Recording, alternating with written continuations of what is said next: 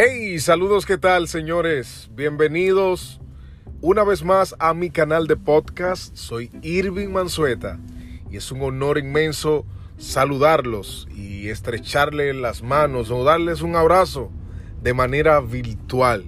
Este es uno de mis últimos podcasts que este año lancé poco, pero el año 2022 traerá muchísimas cosas buenas.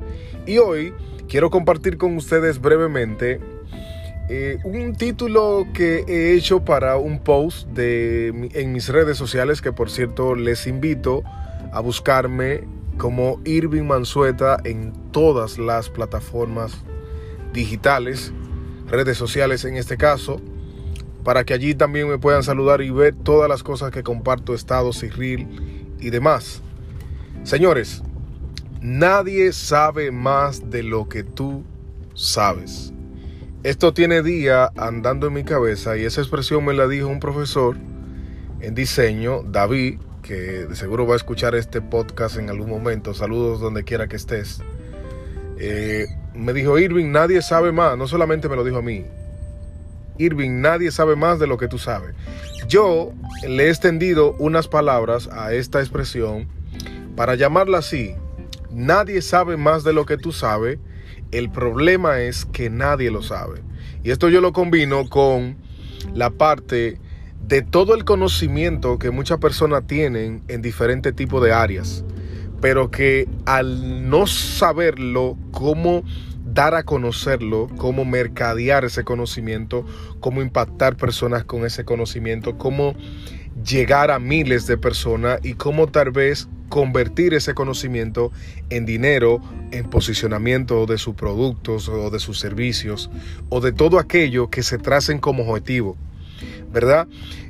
Tú no haces nada con tener 20, 25, 30 años, 15 años o la cantidad X que tenga, ¿verdad? Que ya te hayas convertido en un experto sobre eh, temas que maneje. Tú no haces nada con guardar eso o ser mezquino. Yo creo que el conocimiento se da y engrandece a quien lo hace, pero también remunera de una u otra manera a quien lo hace. Y yo quiero este pequeño podcast es simplemente para motivarte y hacerte la pregunta, ¿qué estás haciendo con todo el conocimiento que tiene en el área que sea para dejarte abierto? Tú puedes ser experto desde cocinando un arroz, ¿verdad? O cualquier tipo de, de, ingrediente, cualquier tipo de comida para no, no encasillarte para personas que me estén escuchando en cualquier parte del mundo. Posiblemente haya un alimento que la manera en como tú lo haces es único y eso ya te da autoridad, te da, te da habilidad frente a otras personas y simplemente con eso ya tú puedes, en este caso, montar un negocio. Hay un sinnúmero de historias que han sido exitosas, de personas que han sido netamente exitosas, por esto, porque tuvieron una idea o descubrieron una manera única de ellos hacer algo por el conocimiento que ya ellos tenían y decidieron darlo a conocer. Entonces, ahí es donde yo uno la expresión, nadie sabe más de lo que tú sabes, el problema es que nadie lo sabe, porque estás detenido. Tal vez tú no sabes cómo, eh, en este caso, dar a conocer lo que sabes hacer, pero en YouTube y en otras plataformas hay un sinnúmero de tutoriales, videos totalmente gratuitos que lo único que necesitan de ti es que te dediques un momento a escucharlo y a poner en ejecución eso que te van a enseñar, que te van a mostrar. Igual que mi canal, y en este caso lo aprovecho para promocionarlo también, ¿verdad? Yo he creado un sinnúmero de, de tutoriales, ¿verdad? Para dar mi conocimiento, en este caso a través de mis redes sociales. Entonces, así hay miles de otros profesionales, expertos, coach, ingenieros, arquitectos, que también tienen canales de YouTube haciendo lo mismo. Entonces, vuelvo y te pregunto, ¿qué estás haciendo con todo el conocimiento que tienes? Yo quiero continuar este, este, vamos a decir, este, este podcast en otros y tal vez busque algunos invitados para hablar sobre él. Soy Irving Mansueta, es un honor que estés aquí. Los veo.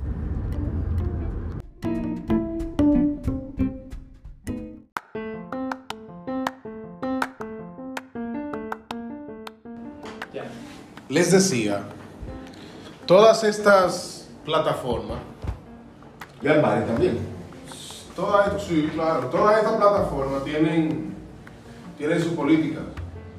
Eh, Zuckerberg desde hace mucho tiempo venía pensando, viene pensando y ya lo- lo ha logrado, en cómo crear una nube para que los usuarios tengan todos los servicios y no necesiten de otra plataforma para hacer todo lo que quieren. Por eso comenzó desde Facebook, cuando compró Instagram, compró WhatsApp, lanzó WhatsApp Business para la parte empresarial. desde hace tiempo. En ese WhatsApp Business, en ese WhatsApp Business incorporó la parte de catálogo como una pequeña tienda dentro del mismo WhatsApp. En Facebook agregó Marketplace, agregó los grupos, Facebook ah, Gaming. Facebook Gaming, el banco que tienen, la criptomoneda que tienen, Facebook Meta, Instagram, la tienda dentro de Instagram, poder chatear, poder contacto, poder loguear WhatsApp, en- para que todas las plataformas se comuniquen una con otra. Para que el usuario no salga de ahí, porque Zuckerberg sabe El que si el usuario sale de ahí lo perdió. Pero ¿qué pasa? Zuckerberg no es el primero.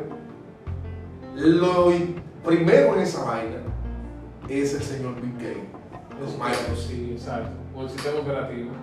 Ese, te te voy a mencionar redes sociales de Bill Gates ahora mismo. Bueno, Trello, LinkedIn, es de ellos, el navegador, el Hotmail, eh, ¿qué otra cosa? Toda la plataforma que ellos tienen es con la idea de que el usuario no salga de ahí, De su ecosistema. de su ecosistema.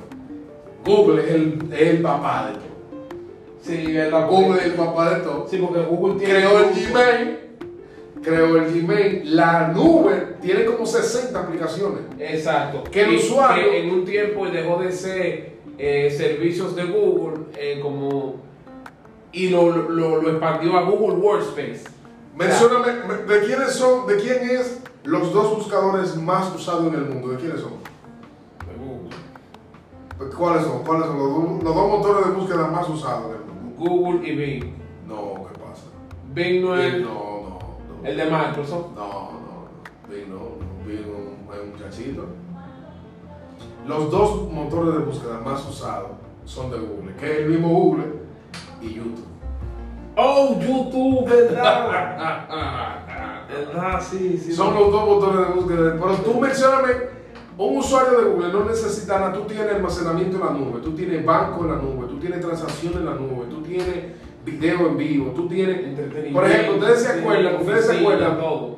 cuando salió Zoom, Zoom costaba como 600 millones de dólares. Cuando salió, búsquenlo ahora cuando fue.